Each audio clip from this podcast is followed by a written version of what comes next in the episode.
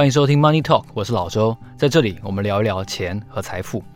今天这一集节目呢，是老周的 Money Talk 两周年的刚好届满的节目，所以这一集啊，我要跟大家讲一个很特别的话题，就是立遗嘱。听起来会觉得那一瞬间有没有皱眉头的感觉？就是为什么周年庆的时候要讲立遗嘱呢？其实有两个原因哦。第一个，因为在疫情底下，我觉得许多人对于生死的观念可能都有很大的转变。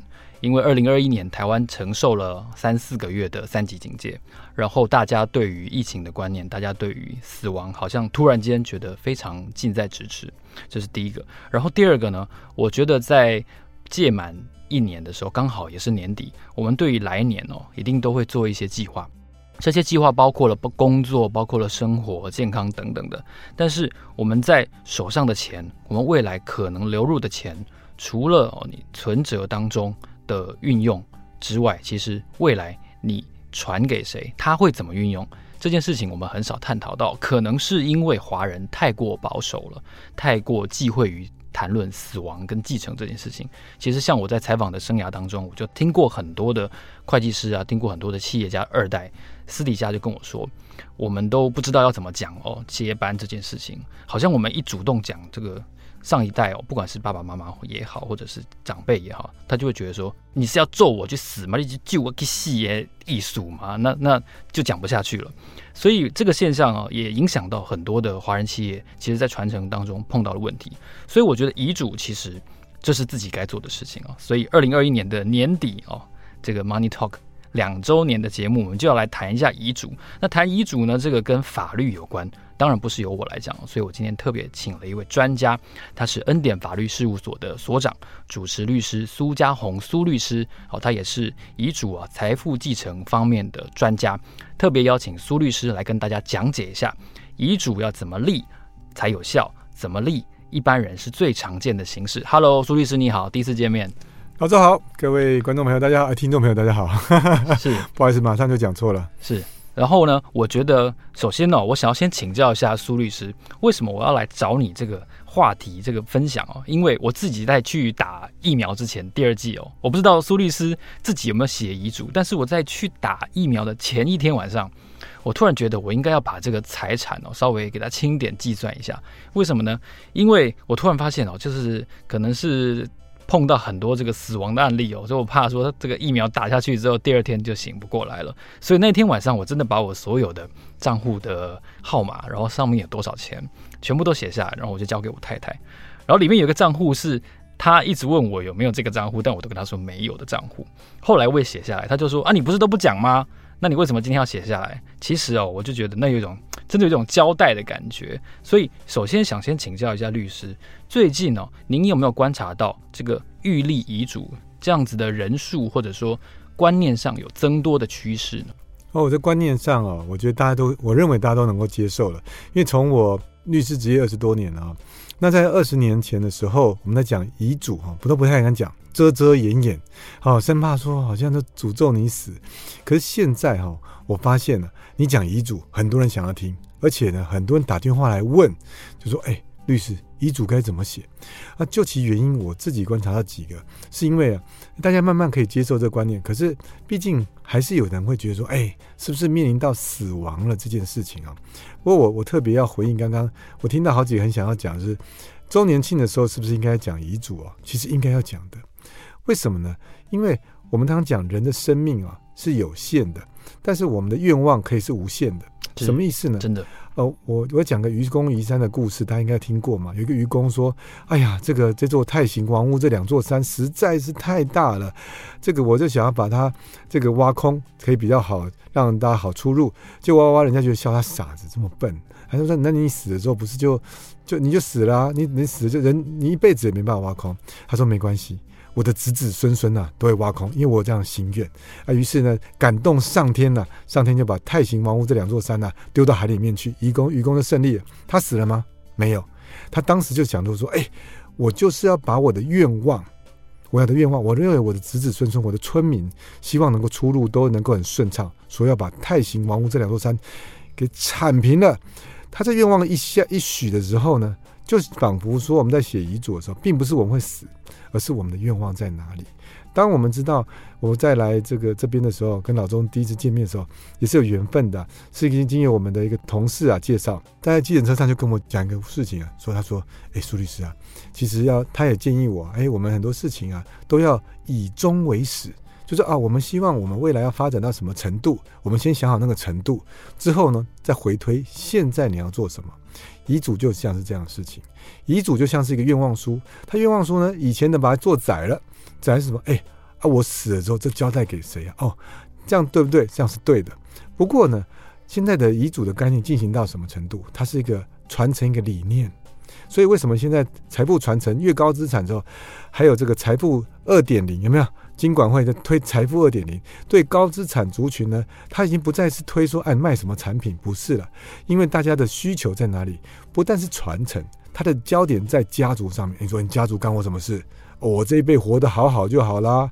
现在已经不是了，我的财产是能够祝福下一代。那可是下一代又不像我们这么会打拼江山，对，那所以就要安排。那首先呢，你说那安排需不需要时间？需要。但是当你发愿的时候，你这愿望必须要落在一张纸上。那你说，那那律师，那这落在这张纸上有什么用？对，它是一个说我们这个愿望的指标。当我这个钱，当这个公司交给谁，它才可以发扬光大。这就是我们理财重点嘛。我们理财当然钱赚了，除了自己花，还要给什么？我们子子孙孙，或者是我们爱我的兄弟姐妹。有的是我的好朋友，所以我才就回应这个问题是说，现在我反而对对立遗嘱有种热情，我期待每一个人都应该立一份遗嘱。这份遗嘱并不是你行将就木，那个是老的观念。现在是什么？现在是把你的愿望。所以你说啊，律师啊，我都不是你什么讲什么大企业家啊，其实那种人很多了啊啊！我要告诉各位，更多的人呢，其实钱并不多，他也许只是啊有一栋房子，跟大家一样。存款只有几百万，还有一些投资啊，甚至也没有到几百万。但他发现说：“哎呀，我活了这么大把年纪，就是那个啊、小儿子啊最最照顾我。那那万一我不在的时候，那那这谁照顾他呢？那那那那那他其他还有呃姐姐哥哥，那会不会欺负他呢？那当你这样想的时候呢，那当然你说我没有办法，苏律师没有办法帮你。”也许哈，以后有机会的话，帮各位赚钱哈，那很多的理财的这种啊，但但现在我帮你守钱，守住这个钱在对的地方。也就是说，今天啊，我就说，那既然小儿子既然对你这么好，那我是不是应该把我的心愿写下来？我的大部分这个房子留给小儿子，但对于其他的哥哥姐姐，我也不太偏心，我就给他少一点点，给他一点点，也许说是股票、基金啊，因为他可能小儿子不会，那现金留给小儿子。那这样安排的情况下，那我写完之后，你心里会踏实点。对啊，我的愿望就是什么？哎，这种房子就是给我小儿子啊，他不叫不会赚钱啊，不会跟他争啊。那所以在这情境下，我是不是对我的财产做最好安排呢？你看，那写完之后，他会好好的睡觉。我前一阵子，我跟我的好同事。他这个聊天呢、啊，有个律师他说他最感动一件事是什么？有个老先生呢、啊，他就是想说我要财产怎么分配，他想好了，他他想好他就不知道该怎么办，他的家人就觉得说这个老先生怪怪，问他的时候啊，这他就说我想要安排这个哦财产怎么分呢？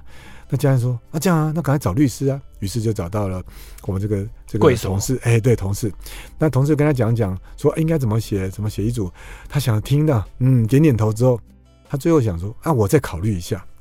那考虑一下，那当然大家都尊重他的意思嘛，回去考虑一下。你知道发生什么事吗？结果这老先生呢，哎，大家不要想歪了，该不会就 对啊？我就知道，邓体啊，你们就想这种哦，我就感觉一个母亲呢，他回去之后呢，他就睡不着觉，但睡不着觉，那其他人就觉得说，到底怎样啊？问他，他也讲不出来，然后就突然觉得好像吃也吃不下饭，然后那那人家就问他，那到底怎样啊？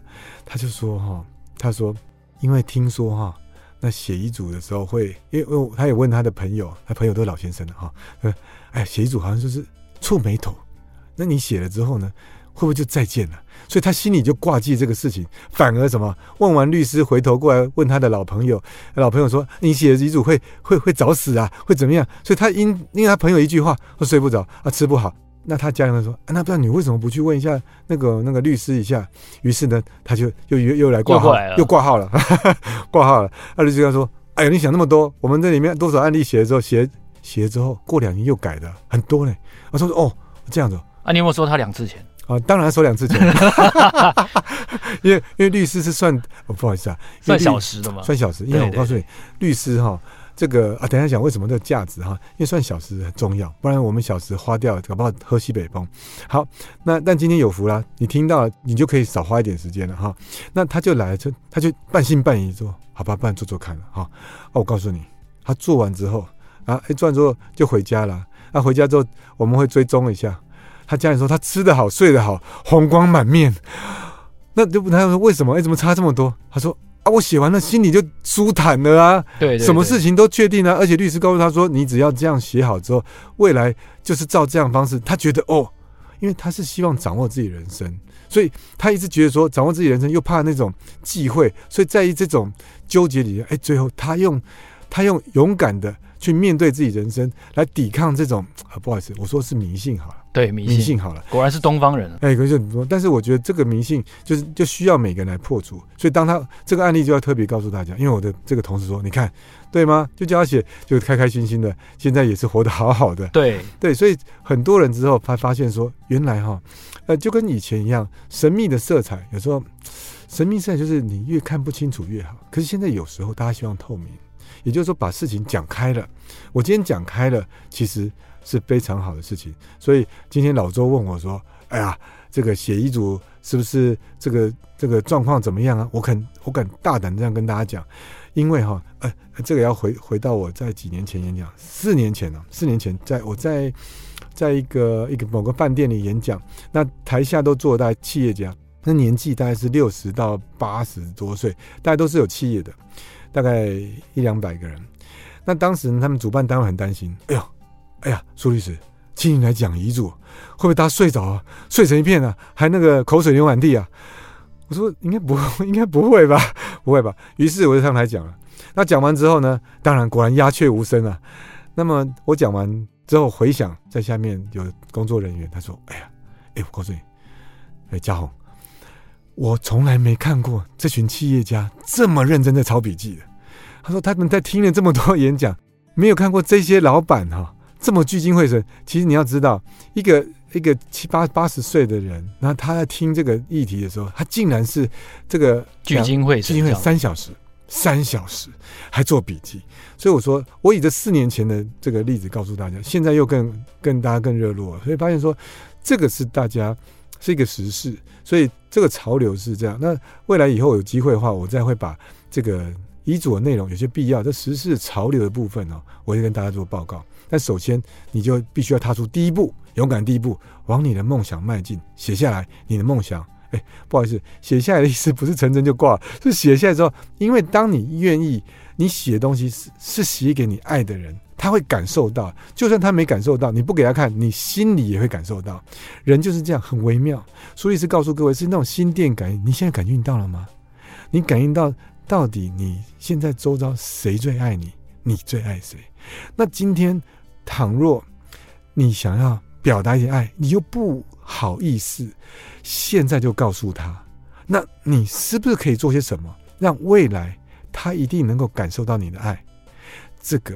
就是做遗嘱，这个观点我觉得非常好哦。因为说实话，我觉得我是用那个便利贴哦，便利贴，我用便利贴一张一张的把就是所谓的财产大致的项目写下来，我就觉得嗯，有一种盘点的效果。但是我也想要请教一下律师，我自己在做媒体工作，我看到好多就是所谓的嗯。家族内的纷争，茶壶内的风暴。哦，这个我有一份遗嘱，然后你说我的没效，然后你说你的有效，所以这个你在这本书当中就是财富继承实务详解，我相信这本书是畅销书，因为您也提到这个有再版过。那当中你有提到一些各种形式的遗嘱，它必须要有的要件，然后怎样才不会有瑕疵？好像有五种遗嘱的范例可以给我们做讲解，对不对？对的。对要看一下时间还剩几分钟 啊？没有问题，可以尽量畅所欲言的。好啊，我们先把这个有几种跟大家讲哈。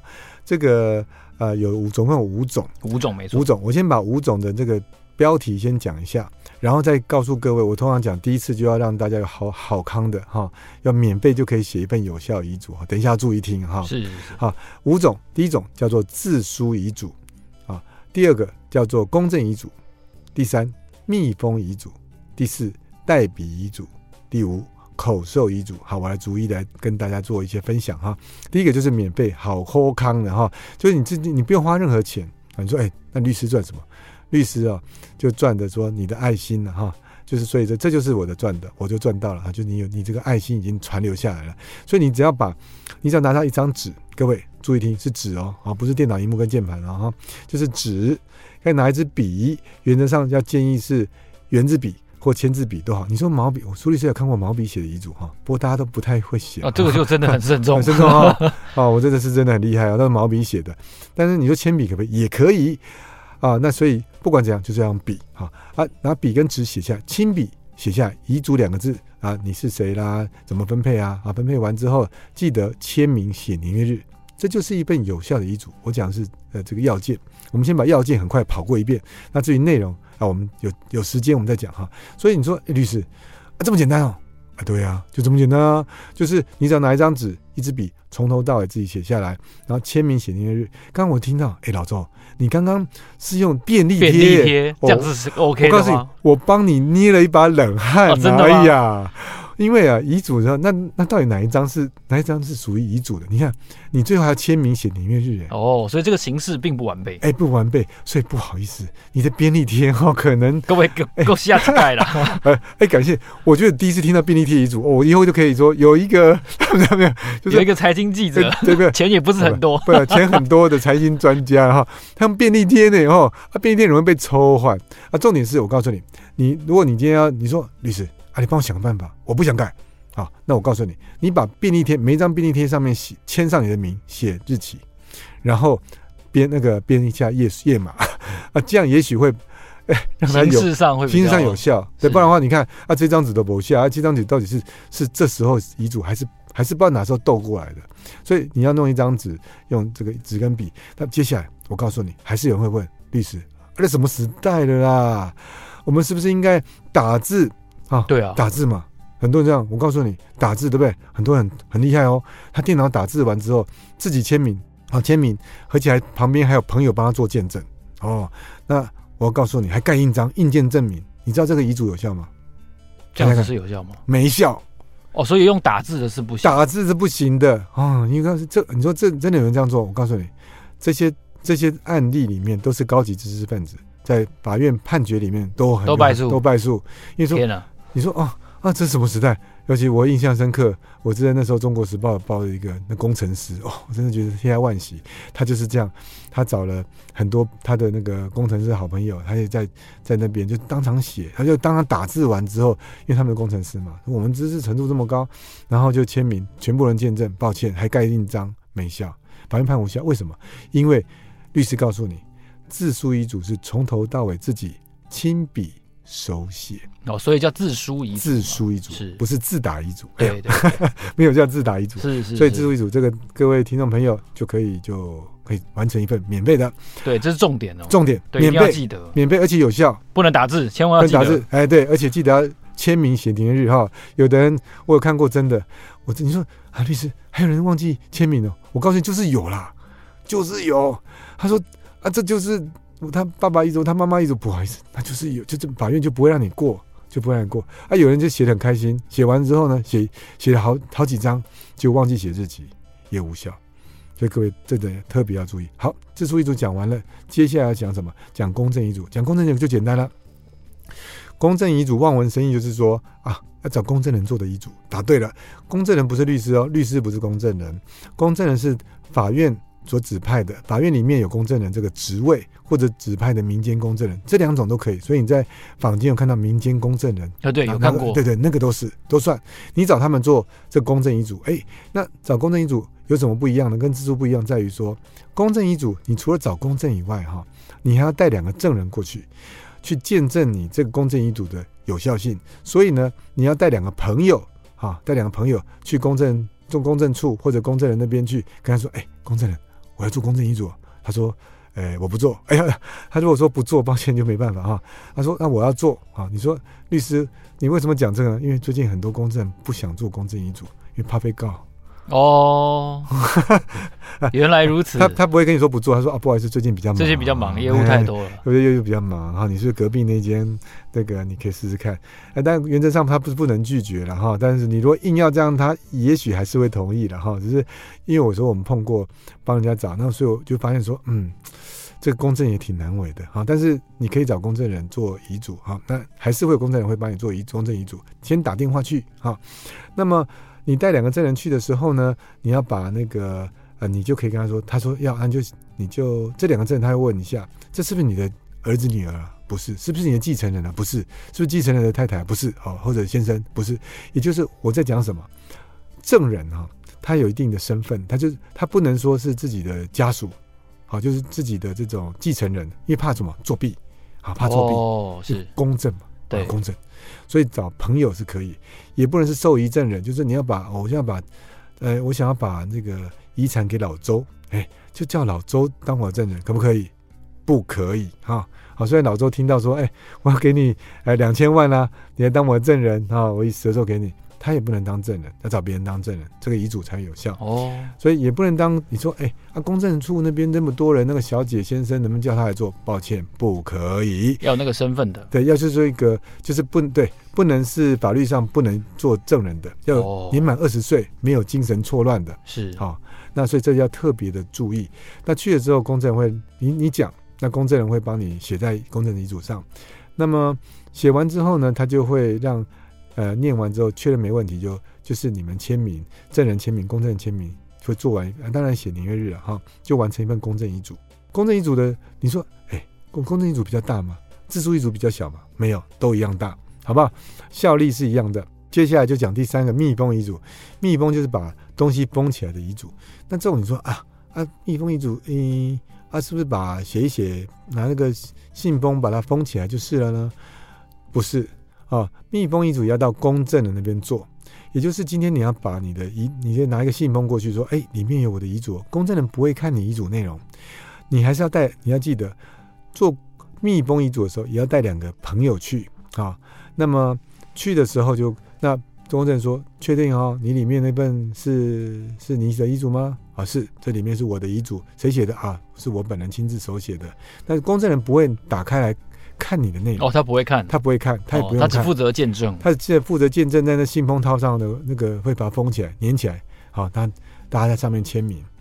那签名的就他会确认说，因为他不希望就是密封遗嘱就不希望其他人知道遗嘱内容，而又希望有公正的效力，所以才会衍生出这种密封遗嘱。那包含我们自己啦，立遗嘱人跟其他证人都在上这个。信封套上面签名，这样就是一份有效的这个密封遗嘱，所以要在公证人那边做的。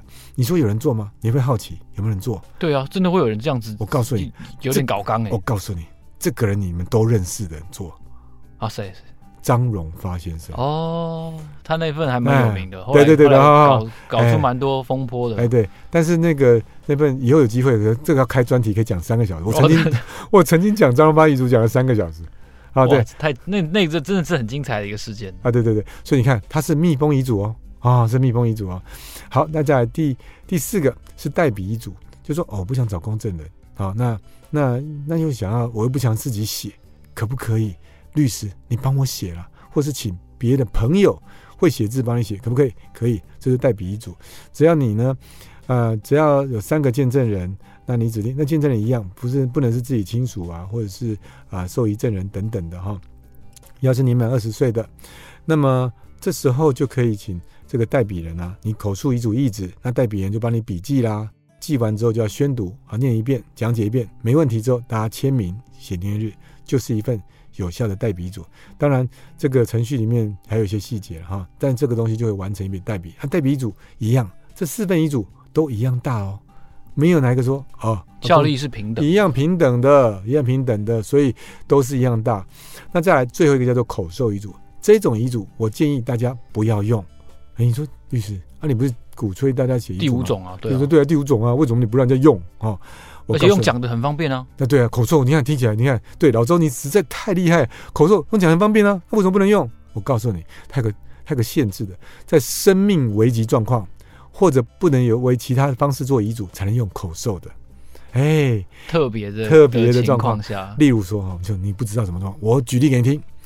苏苏律师很喜欢骑摩托车，好，以前呢、啊，现在不敢了哈。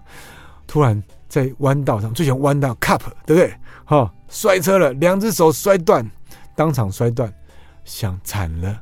突然想到，他、啊、可能人生跑马灯，跑马灯，对不对？哈哈。哎，我还真的，我那时候是断腿了，我断过腿，我断过手，断过手，哦、差不多的类似的情况。好像就哇。真的是怎么这样哈？啊，所以我就讲这个，他讲哎手断了，他觉得哇，到底该怎么办？会不会会不会挂了？有时候真的不知道，对不对？那这时候，请问能够自书遗嘱吗？没没手断了，手都断了吗？对啊，开什么玩笑啊？对啊，那能不能代能不能能不能找那个代笔？哎，好像旁边也没有人，而且没有人啊，而且也不可能找三个人这么厉害，刚刚好，对不对？而且代笔遗嘱的情况下，还有一些要件哈。那再就是说，公证人也不可能在现场啊。对啊，对，那你的手断了，也不能够签名啊，也不能耐指印啊，因为手断了，你不能动，那、啊、怎么办？只能用口授遗嘱。口授遗嘱就是你只要找两个人当见证人，你嘴巴讲，那见证人一样是不能至亲好友，所以你要口授遗嘱。讲完所有内容之后，我精神我要跟他讲说啊，我头脑很清楚，我想做遗嘱，因为发生这个事情，我指定你，指定你两个人做证人，那我怎么怎么？他就把那两个其中有一个人就把它写下来。写下来，写完之后呢，啊，他就把他签名写进去，只要那两个证人签名就可以了。这就是口授遗嘱，哎，简单吧？只要两个人。而、另外一种方法是，哦，注意听哦，这真的要注意听，就是拿起录音机录啊，旁边有人录音机录啊，我是苏家勇，刚摔车，头头昏昏，不知道会不会死，两只手断了，我精神状况正常，我一定要赶快写遗嘱，我指定那个老周啊，哈、跟老王啊，他在旁边帮我做一下证证人。啊，他们老周老王说：“哎、对对对，我在旁边，他是意识正常的。然后我所以马上马上印下的，印下正心啊，对，是我了哈，我老周了哈，你都要站下奥杰我老王说：哦，对，我了哇，我知道他，我就要愿意当证人。好，我要讲啊，我财产分十份啊，啊，分十等份啊，其中五份给太太啦、啊，三份给小孩，两份捐做公益啊。讲完了，谢谢。啊，你这是我的意思，请你照我意思做哦。好，这是我真的意思哦，要真的做啊，老王他们就印下说：对对对，我们会帮你当证人，会帮你处理好。好，录完音的，今年是几年几？月几日也讲好。那么讲完之后呢，那就要记得注意听，这就要关键了。你要把录音机关起来，再把录音机里面的录音带拿出来。录音带呢，要放到信封套里面封起来之后，老王跟老周在上面签名啊。那个封套的那个封缝处，就是说，呃，怎么讲？就是说，呃，粘贴的地方哈，要把两个人签名，避免人家拆封哈。很麻烦呢。哎，老周，你听起来哪里怪怪的？我在考各位，你听起来所以是好像在讲那个那个什么 调查情节的那种感觉，对，你觉得哪里怪怪的？老周，我再讲一遍哈，录音机关起来，把录音带拿出来拿出来，然后放到放放到信封套里面封起来，你觉得哪里怪怪的？第一个，现在已经没有什么人在用录音带了。对，答对，答对，答对。这个机器要买到的很难哦。没错，老周，你实在太强了，就是这个。大家都用那个 USB 了啊。拜拜托，哪有人在弄录音带的？拜托，哎，对不对？我我觉得我用录音带算久的，大概用到六年前，因为我们那时候车子，我的车子还是六年前才换车。六年前我的开的车子里面还有卡带。哇，这个真的是，你要知道我这多多古早了，对对？对，我说我说我都我现在都没有卡带的东西。啊，你这，你各位，请你上网 Google 一下口授遗嘱，苏律师有没有讲错？他就是用录音带，所以这个法律要改了，这真的要改。没有录音带，不合时宜了，不合时宜嘛。所以说，这千万不要用，会走。那你说，律师啊，都没办法啦，啊，都一定要处理啦，啊，怎么办？我讲很简单，我只能叫应变方法，但真的不要用，如果逼着要用，那你用手机录音的话，假设了，那你整个手机就都在信封里面封起来，签名啊。可是如果如果手机响的话，你就没办法接喽。真的，真的，除非你有好几只手机 啊。对对对，所以就是说，万一真的你真的这样，那就用录音笔嘛，然后就把它放在里面。但尽可能不要了。我想某种程度上哈，讲这个的目的是要大家现在做。诶，当我们现在在我们要规划我们蓝图，以终为始，你的人生、你的爱要放在哪里？请现在做，现在是最好时间。是，刚才苏律师有一个非常详细的把我们五种效力相同的遗嘱，都很仔细的讲解了一遍。我觉得大家非常需要了解这件事情哦。其实刚才苏律师说以终为始哦，早点做，就好像我们从小不是爸爸妈妈都说睡前要刷牙，然后要早睡早起，然后呢有一个肚子肥大起来就要减肥，你就会想说，我今天我这包洋芋片先吃完，我其实我我昨天晚上真的有吃洋芋片。的，就是你会觉得说，那我明天再减肥，我明天再早睡早起，我明天再叉叉再叉叉再叉叉。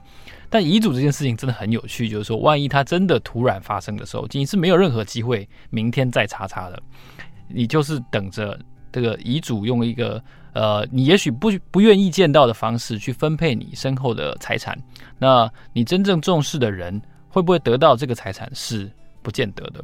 那这一件事情就很有趣了，因为你看我们 Money Talk 做了两年，然后做了一百多集，我们全部谈的都是你自己要怎么处理你的钱。可是遗嘱就跟你没关系喽，因为基本上你就变成一张照片喽。那这个情况下，我觉得大家不要不要忽视这个可能性，大家一定要深思熟虑。就趁这个年底的好时节，我觉得真的是非常棒的时节。你既一方面你在计划你未来啊来年的事情，其实如果你好好的做遗嘱这件事情，你也是在替你重视、你在意的人去规划他们的未来。因为刚才律师有提到一个重点，就是说一些你在意的，比如说小孩好了，他一定有亲疏之别。那你希望给哪一个比较认为需要照顾的小孩多一些物质，或者是多一些东西？这件事情你现在就要做，绝对不可以等他们自己哦协议好。他们小的时候会吵架，长大当然也会吵架。你怎么会期待他们长大以后不吵架，和和气气的把这个钱给分好？这是根本就 make no sense 嘛。所以今天这集节目真的很重要，我觉得甚至可以说是两年来我觉得最重要的一集，因为大家在这个疫情底下，就先不要说什么时候可以去日本了哈，你可以活多久，真的都都是一个好好值得探讨的问题哦。所以这集节目告诉大家，财富继承从遗嘱开始做起，这真是很重要的第一步。如果你喜欢这集节目的话呢，请你在 Apple Podcast 给我们按五颗星，告诉我你听到要做好遗嘱这件事情的时候，你觉得要怎么开始写遗嘱？哦，写一份有效力的遗嘱哦，这个合乎法律上没有瑕疵的遗嘱这件事情，期待听到你的分享。我是老周，非常谢谢苏律师来到我们的节目，也期待你给我们更多关于财富继承方面的分享。谢谢苏律师，谢谢老周。老周的 Money Talk，让我们下一集见，谢谢，拜拜。